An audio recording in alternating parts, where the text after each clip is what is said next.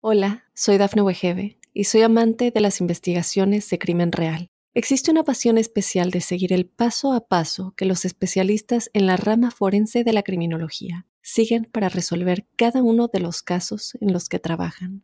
Si tú, como yo, eres una de las personas que encuentran fascinante escuchar este tipo de investigaciones, te invito a escuchar el podcast Trazos Criminales con la experta en perfilación criminal, Laura Quiñones Orquiza en tu plataforma de audio favorita.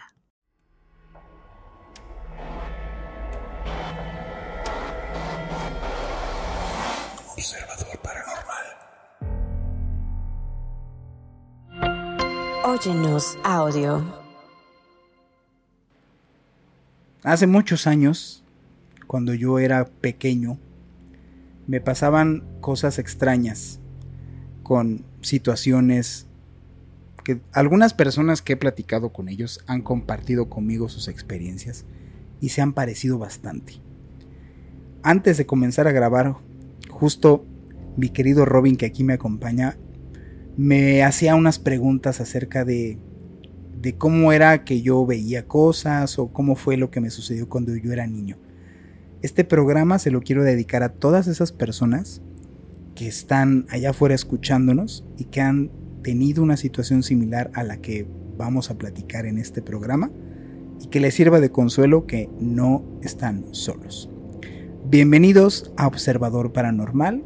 Como ya dije, me encuentro con mi queridísimo amigo Roberto Belmont. ¿Cómo estás, mi querido Robin? Estoy muy bien, la verdad es que contento, contento de estar grabando una semana más el podcast. Y la verdad es que el, tema, este, son de esos temas que, que sin duda yo te pongo en ese lugar, ¿no? Es como, para, para mí, aunque ya no hagas campo, eh, aunque ya no hagas investigación de campo, pues en definitiva yo creo que nunca te voy a dejar de ver como un investigador. Este programa, como ya ustedes pudieron ver en el título, que es acerca de, de los verdaderos investigadores paranormales, después ha habido un boom de pseudo investigadores y los exploradores y van a cortar flores, todas estas cosas. Y se volvió un boom gracias a las redes sociales, en donde si te fijas la mayoría de todo el material es, ya viste, voltean y voltean con la cámara y no se ve nada, no, nada. Y ellos están, viste, es que, es que se escucha. Oh, oh, ah, mira, voltea para allá. Y entonces, nomás ves una cámara moviéndose como loca, realmente no acaba de captar nada la cámara y nomás es gente friqueada en su trip grabando. Entonces, pues eso, ni para qué. O sea, te dijeras, bueno, entiendo el, el sentido cinematográfico lo están haciendo para jugar con tu mente, para hacerte miedo psicológico. En una de esas alcanzas a ver cosas como en las nubes, ¿no? De, que pues hay, pero no hay. Y entonces te imaginas lo que tú quieras en ese sentido de que en la oscuridad hay lo que tú quieras. Y realmente no funciona como pues una, una herramienta para testificar realmente lo que sucedía en ese momento. Entonces, yo difiero ahora de estas, de estas ondas últimas de, de exploradores. Sí, la, la, verdad es que, digo, como, como lo comentas ahorita, ¿no? Este de, de pronto boom que existe de, de quererte hacer el, el, investigador o el cazafantasmas o qué sé yo, ¿no? De pronto puedes encontrar un montón de charlatanes. Y, y es que, digo, como es un, es un lugar, ¿no? Este lugar de investigación de cosas paranormales, pues un poco está como en el aire, ¿no? Porque puede rondar desde lo llevarlo a lo científico hasta las cosas que no puedes explicar. O sea, ¿cómo, cómo ahí yo creo que vamos a empezar como a hacer preguntas, ¿no? Porque de pronto a mí me brincó que hay institutos que se dedican a estas investigaciones que de pronto pues son cosas que igual no puedes creer que existen. No sé, ¿cómo, ¿cómo es que existen instituciones que se dedican a las investigaciones de cosas paranormales? ¿No? Que de pronto es de verdad que eso existe. Como por ejemplo, ¿no? Digo, yo, este, en, mi mala información y siendo un neófito en muchas de estas cosas, me sorprendí muchísimo cuando supe que existía esta escuela de, este, de, de exorcistas, ¿no? Por ejemplo, ¿no? Y que es una escuela que es parte del Vaticano, ¿no? O sea, ese tipo de sorpresas digo, igual y yo soy el único que no lo sabe, ¿no? Y un montón de gente ya lo sabía, porque de pronto cuando existen esos vínculos, es como de, ¿por qué existen? Es porque realmente está pasando algo, es porque hay gente seria que está haciendo investigaciones profundas y porque quieren llegar a tener una explicación más allá de este momento de hacerse famosos. Es como de, no, lo que necesitamos son explicaciones. Cómo poder, inclusive, como, qué sé yo, como, cómo poder hacer un exorcista real sin que llegue un charlatán y que nada más te saque el varo. O eh, si tienes una casa infestada que realmente puedas acudir a alguien que sí te pueda ayudar, ¿no? Entonces, en ese sentido, y un poco ligando ahorita la historia de todo esto que estoy diciendo, en sí ¿Qué hace un investigador? O sea, un investigador paranormal, y se lo citamos a las personas, es una persona que se dedica a explorar, pero a estudiar, o sea, estas personas son estudiosos y estudian fenómenos y experiencias que se consideran fuera de lo normal o habitual o son inexplicables al día de hoy desde una perspectiva científica. Esto es muy importante. Justo Jacobo Greenberg decía, tú puedes investigar lo que quieras, lo que sea, bajo método científico estás haciendo ciencia. Porque la ciencia no está delimitada por el objeto del que estudias. O sea, no es por el tema el que estudias lo que estás haciendo ciencia, sino la ciencia está delimitada por su método. Hay, hay quien no sepa el método científico que te lo enseñan desde que estás en secundaria. Pues sí, ¿no? les, les, les, les sugerimos que googleen método científico y son sencillitos pasos es un investigador tal cual, pues es lo que hace, investiga este, este, tipo de fenómenos, pero desde una, perspectiva siempre científica.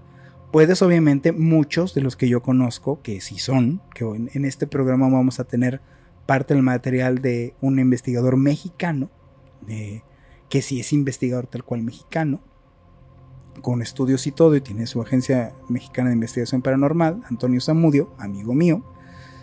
Este, y que él opera bajo un método científico. O sea, él no se va a meter a las casas a ver qué le pasa. No, o sea, él realmente elabora un, plan de trabajo, tiene un plan de trabajo, una metodología de trabajo, ¿no? Y eso hace realmente un investigador. Entonces, pues bueno, las actividades, eh, bueno, para aclarar nomás al final, pues este tipo de fenómenos pues, al día de hoy no tienen como una comprensión total eh, por la ciencia o, no se pueden realmente este, pues conocer eh, a profundidad con, un método científico. Justamente por eso son fenómenos paranormales y se tratan de, orillar a otras técnicas para poder tener una comprobación. Y bueno, ¿qué es lo que hace una persona que, se dedica a investigar eh, fenómenos paranormales? Pues primero recopila datos, o sea, va a investigar justamente, no va a lugar, entrevista a las personas, se ve archivo histórico. Sí, porque aparte ya después de este primer momento, digo, eh, dentro de las cosas que hay que tener en cuenta para hacer o qué es lo que hace un investigador, pues es esto como la recopilación de datos como en primera instancia, ¿no? La investigación de campo. Los investigadores paranormales a menudo realizan estas investigaciones en lugares específicos donde se han reportado actividades paranormales. Durante las investigaciones utilizan herramientas y equipos especializados como cámaras infrarrojas, medidores de campo electromagnético, grabadoras de voz y dispositivos de detección de movimientos para recopilar datos y evidencia. Y bueno, luego tenemos el análisis de evidencia, ¿no? Que ya lo, lo platicábamos ahorita un poco, ¿no? Que eh, pues ahora sí que los investigadores tienen que analizar cuidadosamente la evidencia recopilada para determinar si hay patrones, anomalías o posibles explicaciones racionales para los fenómenos reportados. Utilizan métodos y enfoques científicos para evaluar y examinar la información recolectada. También pueden eh, investigar la historia del lugar o las circunstancias que lo rodean este, o que rodean estos fenómenos reportados esto implica revisar registros históricos, entrevistar a personas locales y buscar cualquier información relevante que pueda ayudar a entender mejor los eventos paranormales. Y bueno, otras de, las cosas importantes es la, publicación y la divulgación, ¿no? Este, esto, esta parte es importante que algunos investigadores paranormales comparten sus hallazgos a través de informes escritos, artículos científicos, eh, conferencias o documentales. El objetivo es promover la discusión y el debate dentro de la comunidad científica y el público en general. Y bueno, pues mi querido Robin, digamos rápidamente algunas instituciones serias que investigan estos fenómenos paranormales. Bueno, existe la Sociedad para la Investigación Psíquica. Society, for Physical Research. Ese mero. Que fue fundada en 1882. Y fue, eh, la, la fundaron en Reino Unido sus siglas, bueno, es SPR. Es una de las organizaciones más antiguas y respetadas dedicadas a la investigación de fenómenos paranormales. Han llevado a cabo investigaciones científicas sobre telepatía, percepción extrasensorial, apariciones y otros fenómenos relacionados. Así es, también está el Comité de Investigación Escéptica, obviamente, pues para investigar este tipo de fenómenos. Esta organización internacional se enfoca en investigar y analizar afirmaciones paranormales y pseudocientíficas desde una perspectiva escéptica y científica. Se dedican mayormente a promover el pensamiento crítico y el rigor científico en el campo de los fenómenos paranormales. Muchos de estos fenómenos son totalmente explicables. Así es, bueno, también tenemos al Instituto de Ciencia Noéticas, que fue fundada en 1973 por el astronauta Edgar Mitchell eh, este instituto se dedica al estudio de la conciencia y la exploración de fenómenos paranormales y experiencias extraordinarias. Su enfoque combina la ciencia y la espiritualidad, promoviendo una investigación rigurosa y multidisciplinaria. Y bueno, antes de que sigamos, vamos al primero de nuestros cortes para mencionarles rápidamente algunos de estos investigadores, tanto no tan conocidos y conocidos, y lo que pensamos acerca de ellos. Así es que ahorita regresamos. Vamos a este primer corte. Hola, soy Dafne Wegebe y soy amante de las investigaciones de crimen real. Existe una pasión especial de seguir el paso a paso que los especialistas en la rama forense de la criminología siguen para resolver cada uno de los casos en los que trabajan. Si tú, como yo, ¿Eres una de las personas que encuentran fascinante escuchar este tipo de investigaciones? Te invito a escuchar el podcast Trazos Criminales con la experta en perfilación criminal, Laura Quiñones Orquiza, en tu plataforma de audio favorita. Estamos de vuelta en Observador Paranormal y pues nos iremos de lleno a, hablar de estos eh, científicos, estos investigadores. Bueno, dentro de estos está el doctor Dean Radin Radin es un investigador en el Instituto de Ciencias Noéticas y ha dedicado su carrera al estudio de la parapsicología y los fenómenos paranormales. Es autor de varios libros y ha realizado investigaciones sobre telepatía, percepción extrasensorial y fenómenos relacionados. El siguiente es el doctor Rupert Sheldrake Sheldrake es un biólogo y escritor británico conocido por su trabajo en el campo de la parapsicología. Ha investigado fenómenos como la telepatía, la percepción extrasensorial y ha desarrollado conceptos como la resonancia mórfica y campos morfogenéticos para explicar fenómenos paranormales. Es justo, o sea, tratar de llegar, como en, su momento lo hemos expuesto aquí con Jacobo Greenberg, su teoría la teoría sintérgica, es tratar de entender estos fenómenos justo con una comprobación científica, ¿no? Bajo una perspectiva y un análisis científico. ¿Cuál sería, ¿Cuál sería el siguiente, mi querido Robin? Bueno, está el doctor Charles Tart. Tart es un psicólogo y parapsicólogo reconocido ha llevado a cabo investigaciones sobre experiencias fuera del, cuerpo, estados alterados de conciencia y percepción extrasensorial. El otro sería el doctor Jules Beischel, que bueno, Beischel es una científica, es mujer, y es investigadora especialista en el estudio de la mediumnidad y la comunicación con los difuntos. Ella es cofundadora del Windbridge Research Center, o sea, una organización dedicada a la investigación científica de la mediunidad y la supervivencia después de la muerte. O sea, investigan justo este, digámoslo así, eh, traspaso de la conciencia a través de la muerte y que si realmente existiría un método de comprobación de que la, la muerte no es el final, sino que tu conciencia trasciende a otros estados de conciencia, o sea, otros estados de ser. Y el que sigue es Lloyd Auerbach es un parapsicólogo reconocido y autor de varios libros sobre el tema. Ha llevado a cabo investigaciones sobre fantasmas, fenómenos poltergeist y otros fenómenos paranormales. Pues esos son como los, los no conocidos, pero que sí, sí son importantes. Y bueno, vamos con algunos, más este, este, este tipo de investigadores, las personas, sí los van a ubicar más fácilmente porque son los que, los que mediáticamente son más conocidos, ¿no? Y bueno, vamos primerísimo con los Warren, ¿no? Estos señores que son un matrimonio, Ed y Lorraine Warren, que fueron, bueno, reconocidos como investigadores de fenómenos paranormales y casos de actividad paranormal muy renombrados en, el mundo, y que a lo largo de su vida, de su carrera, se hicieron conocidos por su trabajo en casos, pues muy famosos, ¿no? ¿Quién, quién sería otro, mi querido Robin? Sinesio Darnell. Sinesio Darnell es un hombre con un amplio bagaje científico, se destacó en el ámbito de la química industrial, la microbiología y la química oleícola. Su carrera estuvo marcada por colaboraciones con prestigiosas entidades científicas y por su participación como ponente en diversos congresos internacionales de química industrial. Sin embargo, su fascinación por los temas fronterizos y en particular por el campo de la transcomunicación instrumental, el TCI, lo llevó a adentrarse en una dimensión completamente distinta.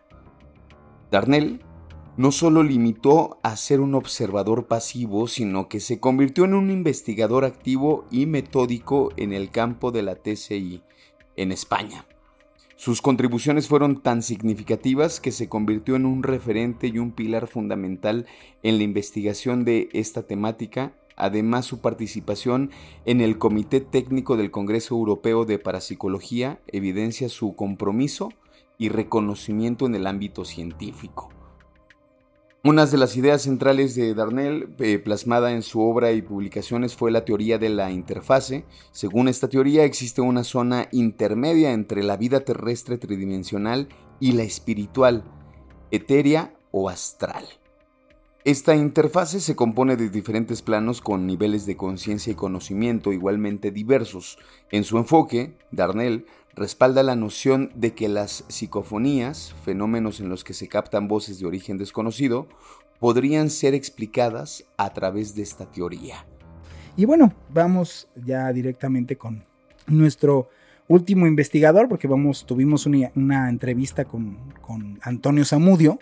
Y pues platícanos un poquito, mi querido Robin, de, pues, digo ya para que, para que tú lo, lo comentes y ya despidamos este, esta segunda parte de quién es Antonio Zamudio.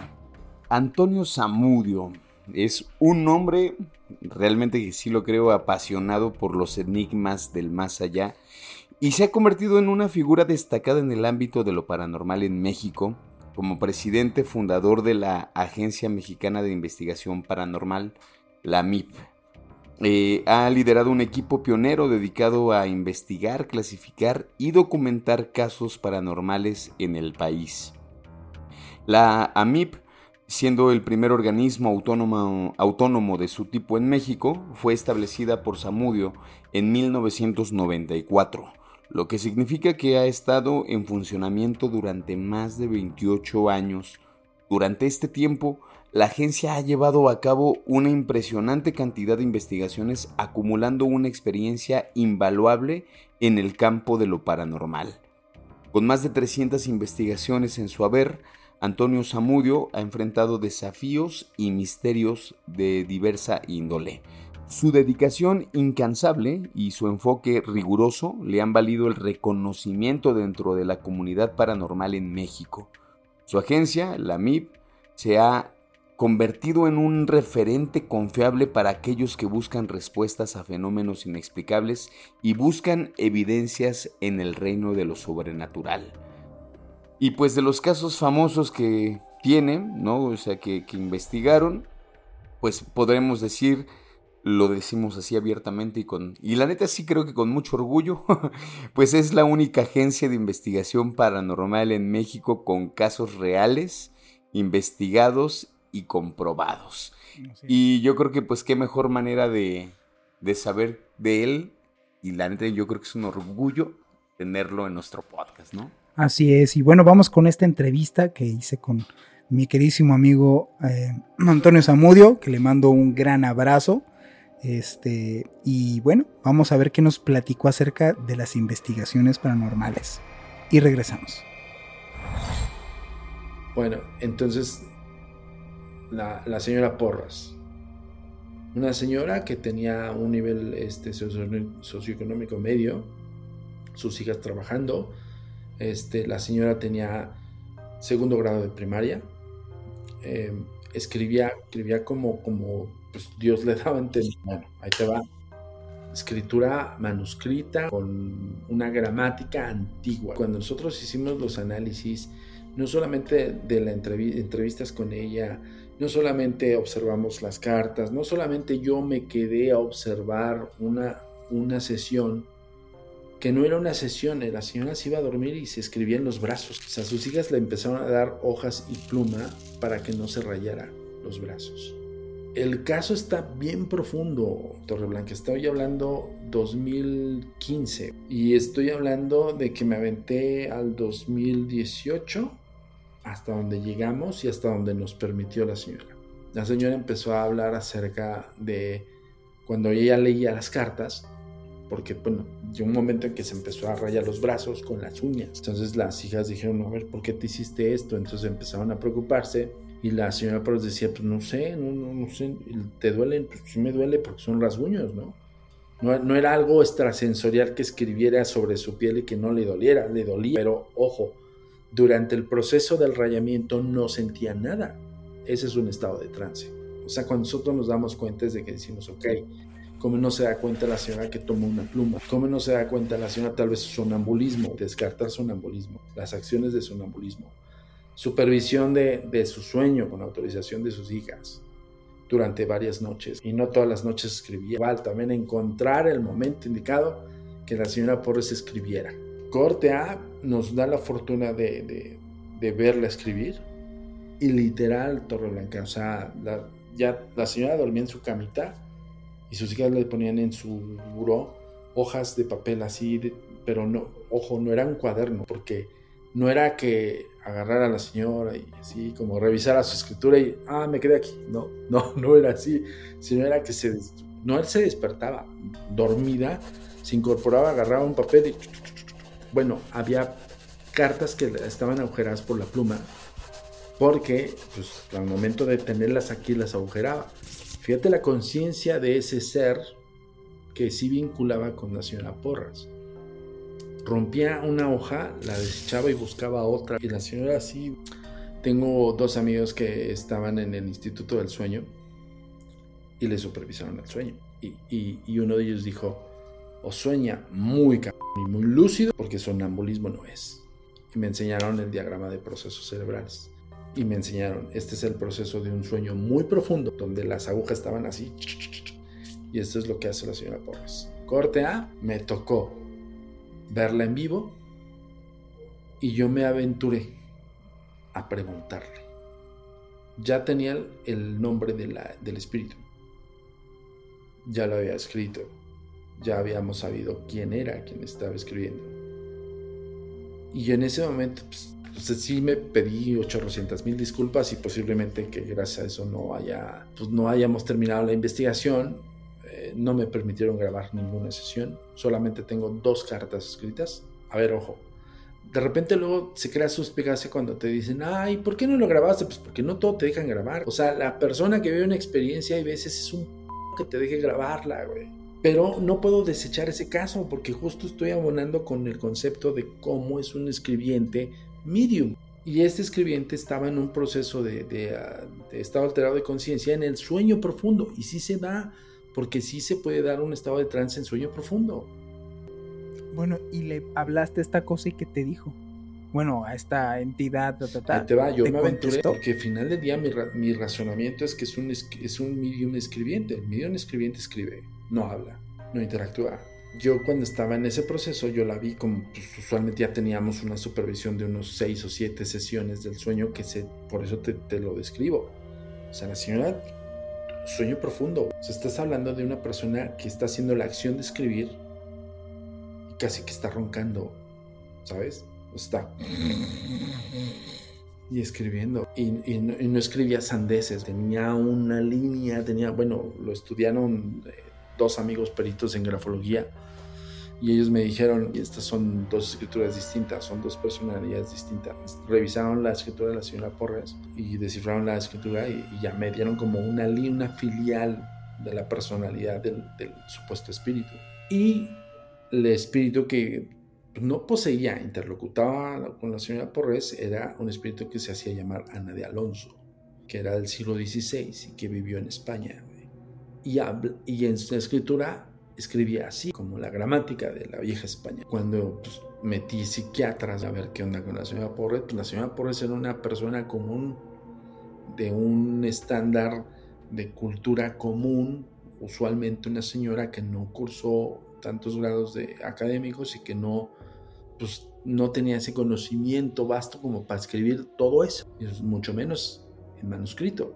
Y dije, no, me falta convencer, porque la primera, la enmienda era saber si la señora Porres no tenía un padecimiento psicológico, psicopatológico. Sí, claro. O sea, la familia es, explícame por qué hace eso. Si no es algo que tenga que ver con un hospital psiquiátrico, ya te permito documentar. Eso es lo que no sabe la gente. ¿no? El investigador se enfrenta a eso. ¿eh? Uno, uno quisiera, por ejemplo, yo no cobro por hacer eso. O sea, yo no voy y le digo a, la, a los familiares, te cobro tanto. No, no cobramos en absoluto. El intercambio es que yo pueda documentar su caso. Porque si ya subsanaste lo que el receptor tenía o de alguna forma le explicaste y asimiló y evolucionó el caso, esa es una prueba y error, comprobación absoluta, punto. Una persona que tiene una, una psicopatología en desarrollo, se le desarrolla, por mucho que le hables bonito, por, por mucho que se le quieras que se le olvide, no se le va a olvidar, se le va a psicodesarrollar porque su química está mal. Entonces, cuando tú ves casos de esos y que la persona ya evolucionó y que no desarrolló ninguna psicopatología, entonces es algo paranormal, eso fue ajeno a... a... Entonces pasa ese momento y dije, tengo que obtener más información porque solamente tenía cartas como muy en metáfora y así escriben los espíritus. ¿En metáforas? Es algo bien curioso. En vez de decirte, tú conocedor del tema, te dicen una metáfora hacia mí sería como hombre que caminas en los senderos del conocimiento. Esa es una metáfora. No te van a hablar. Y en este punto de justo, de ser como una especie de interlocutor, digo, pues eso es lo que supuestamente cumpliría esa función el que está teniendo este, lo que me cuentas, ¿no? De esta señora, ¿no? ¿Te ha tocado que brinque hacia una comprobación más tangible, por ejemplo, a una psicofonía? A que de repente el espíritu que está vinculando lo oigas ya tú directamente en una psicofonía que está hablando o que se comunica. Ahí entra a nivel psique. Mm yo no los he escuchado, los que me ha tocado, yo no, pero mis, agentes, los demás, sí lo han percibido. Por ejemplo, no, no con el caso de la señora Porras, en el caso de otra, tengo un caso de una abogada de Harvard que no puede hacerlo público todavía. Este, en, dentro de la inspección, uno de ellos escuchó la voz de, de lo que esta señora sentía que la atacaba. Y, y, él dijo, suena como viejo, es, es viejo y muy, muy malo, malo. Y ¿cómo lo escuchaste? Yo no escuché nada. Lo escuché, Samudio, no sé cómo, pero lo escuché. ¿Y, nunca te ha tocado entonces que pasa eso y se oye en una psicofonía o puede llegar a escucharse? Si es que se recepta, sí. Tocó con el caso de, este, del Kinder, el, la psicofonía del Kinder, que fue una entrevista a una niña de cuatro años, que, de cinco años, no, cinco añitos, que este, veía un ser, un amigo imaginario, y yo le estoy haciendo una entrevista a ella. No escuchamos la voz, nadie pero la niña interactúa con ese ser y me dice la respuesta. Una niña de 5 años, porque hago la, la acotación de esto, a no ser que sea influenciada y, didácticamente influida para que dijese todo eso y que le saliera en el momento de la interacción a un niño de 5 años, no lo puedes hacer. A ver, hay gente que no se atiende, como la señora Porras, y llega a ese grado. Pero bueno, ¿qué pasó? Porque se quedó medio inconcluso en qué sentido. Yo necesitaba hacerle más pruebas. Yo hice una pregunta directa a Ana de Alonso cuando estaba en ese momento y le dije, ¿qué es lo que quieres, Ana de Alonso? Y ella me escribió, no me dijo nada, o sea, no, no emitió voz la señora por esta interacción.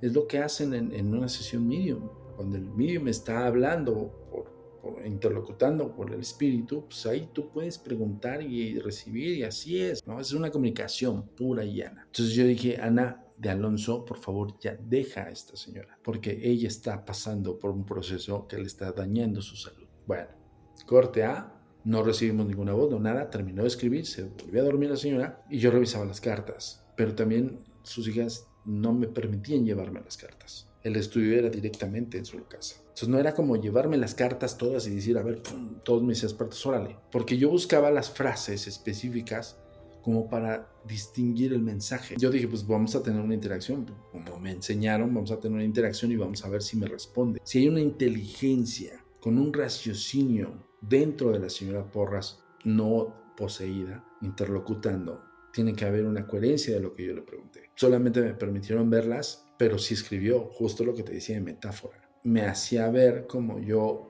el científico que no creía en esto. O sea, ella me dio a entender que tiene una frase que por ahí la tengo apuntada porque ni siquiera tengo esa carta, tengo solamente dos cartas. Al final, dentro de la alusiva que yo le hago la interacción, me dice que me da a entender que soy una persona de ciencia que no cree en esto, pero que al final del día va a confirmar y me y va a ayudar a que sus, sus escrituras sean leídas, así me decía. Y mira, no, no estaba mal, ¿no? Cuando yo leo eso, digo, hay que identificar el mensaje. A ver, te pongo un ejemplo. El caso de Cuautla Morelos también fue un poltergeist. Una chavita de nueve años. Que, pues bueno, en su raciocinio decía, yo quiero dormir sola ya en mi cuarto. Pues un adolescente que va, está creciendo y quería su cuarto fuera de la habitación de su hermano Matías.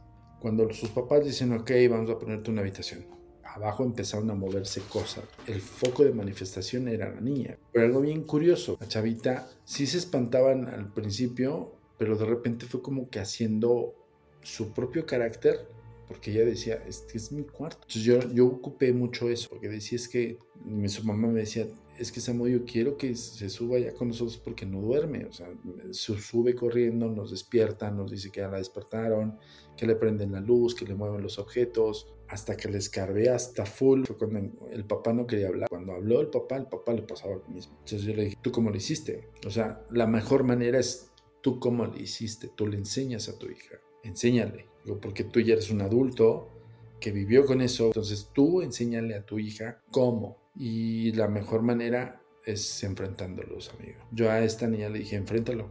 Dile, no, así no. Yo como le decía a esta niña, no lo pelees y se va. Y fue agarrando. Pero este, la chavita, fíjate, o sea, después de cierto tiempo, y es más, un día le supervisé el sueño. Le dije a su mamá, Pon, ponme el iPad en, en, en, Skype y me aventé toda la noche supervisando su habitación. Que su habitación estaba por fuera en la sala de su casa, porque estaba en la planta baja. Y vi cuando el momento que le abrieron la puerta, pero ahí te va en el video. Eh, o no era, no era un error de conexión, porque todos los píxeles no había un pixeleado como tal, todos estaban bien, tenía buena conexión. Se ve como se pixelea una imagen translúcida así. Y, y, ¿sabes lo que yo hice? Yo empecé a decirle, ¡Ey! le empecé a llamar, ¡Ey, aquí estoy! ¡Veme! Se ve, se ve en el video como, como si se volteara esa, como ese raro pixel, pero no se acercó del todo, se acercó como en dos metros. Está, eh, lo, lo transmití en vivo en Facebook. Entonces abre la puerta y sale Ale disparada. Y se me queda viendo y le digo, súbete, súbete, súbete. Se subió con sus papás. Y ya bajó su mamá y me dice, la volvió a molestar, Toño. Y digo, sí, lo vi, lo tengo, sí lo vi. Pues yo lo he visto en vivo, en tiempo real. Esas son las supervisiones, amigo. ¿Cómo llegó a evolucionar? cuando ella empezó a interactuar, cuando ella empezó a confrontar, porque eso es lo que hizo esa niña de nueve años su habitación, y empezó a decir, no, así no te voy a hacer caso, por más que hagas cosas y muevas cosas, no me interesan, no vamos a hacer esto. Y empezó a apaciguarse las manifestaciones. Y llegó un punto en que ella empezó a ver, empezó a, empezó a materializarse lo que estaba moviendo las cosas. Entonces, pero ella no le daba miedo. O sea, es algo muy importante, pero ¿por qué no le da miedo? Porque no le infundimos miedo. O sea, el experto no llegó y dijo, no, sí, es aterrador, no, no. No, y eso es lo, el fail que hacen mucho, ya fueron muchos ignorantes. Entonces, este, llegó un momento Ale a decir, me siento mejor. Yo, qué bueno, Ale. Y es tu habitación. Le dije, es tu habitación, defiende tu espacio. Dile que se vaya, así, córrelo. Y así lo hizo. Entonces ya hay un momento en que dice, lo vi, lo llega a ver cómo es, pero te lo describe ella me lo escribió, que era como un, individuo de un indígena, que era como una especie indígena porque traía taparrabo, pero que tenía una cortada en el cuello. Y decía, y le decía, ¿y del cuello que, que se ve? Dice, sí se ve como si estuviera cortado y con sangre. Ah, ok. Entonces, ¿cómo le ves el rostro? Pues sí, sí, sí se ve triste, se ve como... Fíjate cómo la, lo percibió, porque pero, pero fue paulatino, empezó a ver los pies. Decía ella que cuando, de hecho, la mayor parte de los psicodesarrollados, cuando empezamos como a instruccionarlos, empiezan a ya percibirlos, a visualizarlos. ya no sentirlos solamente, ya no solamente ver que mueven objetos, sino empiezan a previsualizarlos. Ya empezó desde los pies y decía, trae guaraches, trae como guaraches. Ah, ok, ¿por qué? Le vi los pies y luego viste hacia arriba, no, ya no se veía nada más, lo más que los pies. Ok, eso úsalo. ¿Cómo? Pues dile, oye, ¿estás cansado por tus sandalias? ¿Te duelen los pies? ¿Sí me explicó? O sea, las retóricas que yo le, le daba a Ale, las captaba y era como, ok, te manifiestas de esta manera y ¿por qué? ¿Por qué me enseñas tus pies? Lo que te di ejemplo con Ana de Alonso.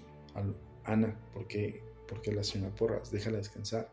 Entonces, este, ella empezó, dice, ya, ya se formó más su cuerpo, ya, y si tiene, trae taparrabo y es como morenito, decía. Y le digo, ok, este, ¿qué más? ¿Ya viste su rostro? Se ve triste, se ve así, se ve que sí está desesperado por, por fíjate, que estaba desesperado por la rajada. Dije, pues dile que pues, ya no pertenece a este, a este mundo, que no, que no sufra, que está en un momento de que tiene que evolucionar. Entonces yo le decía que ya le dijera eso, y eso es lo que hacía. Hasta que llegó un momento que me dijo, ya no lo vi, ya no lo veo. Perfecto. Digo, ya hiciste lo que tenías que hacer. Digo, y así va a pasar con el siguiente y el que venga y el que siga. El día que tú no quieras, simplemente no lo peles. Así yo lo hablaba con Alejandra y decía, Sí, ya lo estoy haciendo así. Gracias, Antonio. Como si nada, su vida normal. Hola, soy Dafne Wegebe y soy amante de las investigaciones de crimen real. Existe una pasión especial de seguir el paso a paso que los especialistas en la rama forense de la criminología siguen para resolver cada uno de los casos en los que trabajan. Si tú, como yo, ¿Eres una de las personas que encuentran fascinante escuchar este tipo de investigaciones? Te invito a escuchar el podcast Trazos Criminales con la experta en perfilación criminal, Laura Quiñones Orquiza, en tu plataforma de audio favorita. Pues estamos de vuelta ya para despedirnos. Eh, la verdad es que lo, lo digo así, lo digo abiertamente. Yo me siento, la verdad es que me, siento muy orgulloso de tener a un amigo tan famoso como Juan Manuel Torreblanca. y que, no, bueno, nada, agradecer. Yo creo que los observadores y observadores te están agradeciendo en este momento tener esta entrevista con, con este, tu buen amigo, porque la neta es tu amigo. Sí, sí, es Y esa plática que se aventaron, la verdad es que me, me parece bueno, platicar, si tú y yo platicamos un montón, ustedes en esa plática se aventaron como cuatro horas. Y la verdad, lo digo, lo digo abiertamente, de verdad, te lo agradecemos todas las observadoras y observadores de que nos hayas traído esta entrevista, la verdad. Te lo agradecemos un montón. y un saludote, ¿no? Un saludo, ya por ahí, a ver si luego, luego platicamos, este, pues a ver si tengo la oportunidad. Pues ahora, ahora, ¿sabes que me gustaría que grabáramos Ahí luego, que tiene también mucho material de eso, un, ya sea un programa tanto de brujos, que tiene investigaciones bien fuertes de eso, o de este, psicofonías, ¿no? Que también tiene mucho material acerca de eso.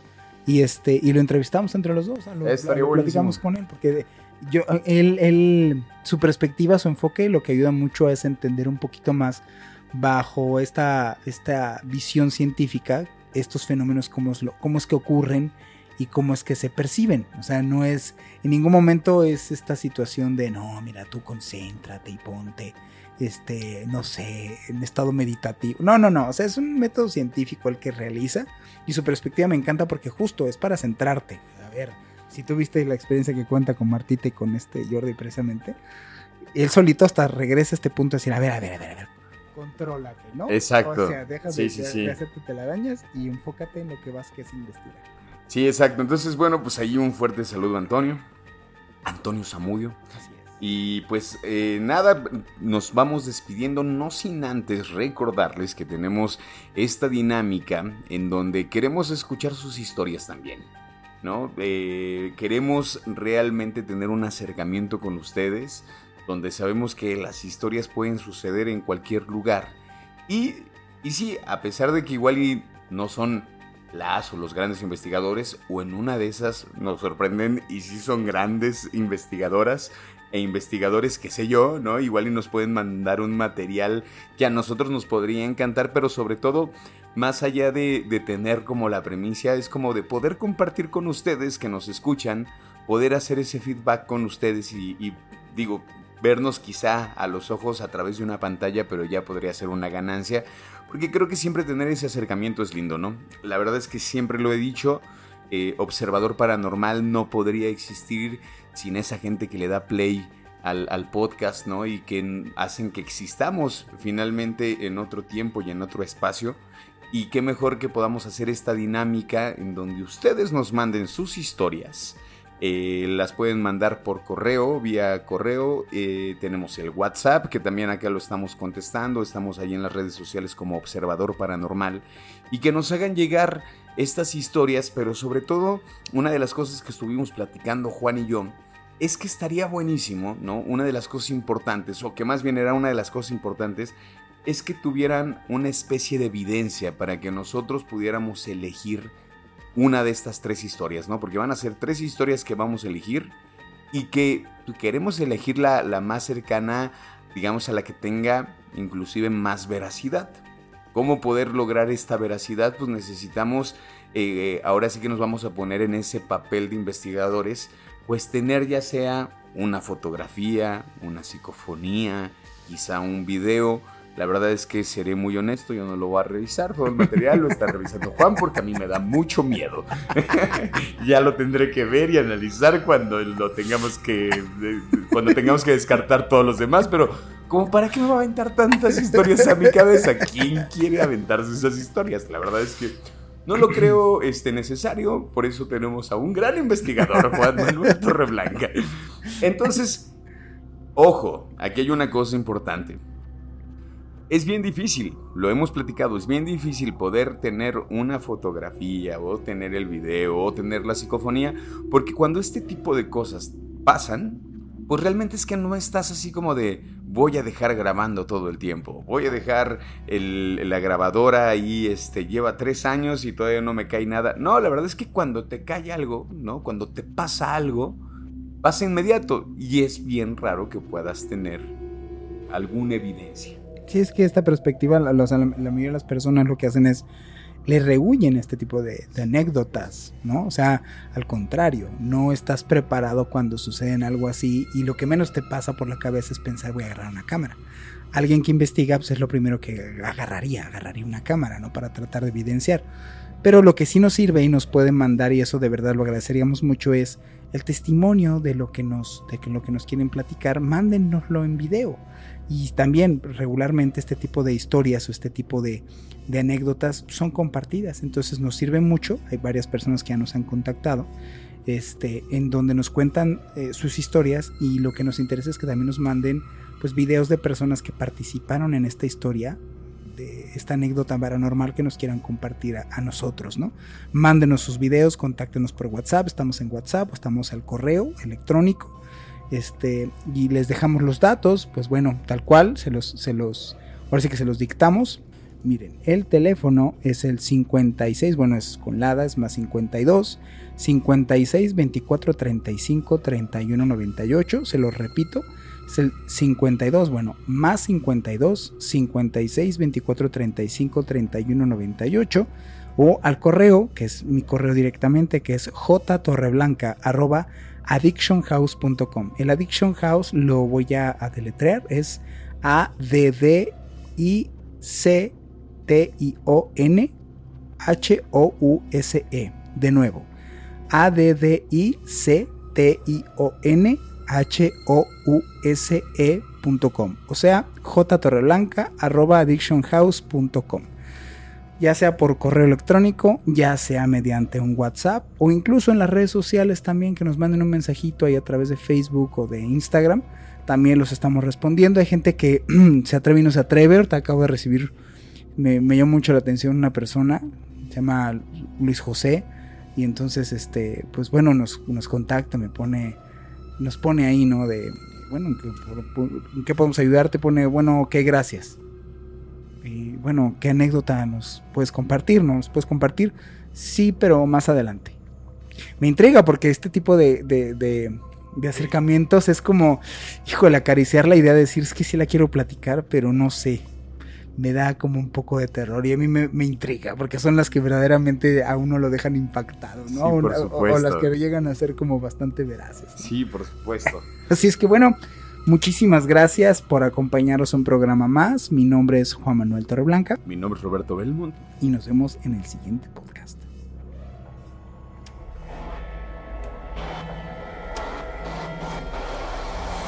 Observador Paranormal. Óyenos audio.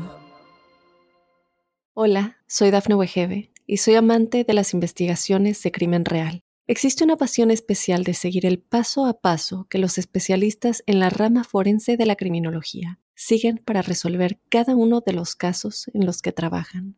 Si tú, como yo, eres una de las personas que encuentran fascinante escuchar este tipo de investigaciones, te invito a escuchar el podcast Trazos Criminales con la experta en perfilación criminal, Laura Quiñones Orquiza, en tu plataforma de audio favorita.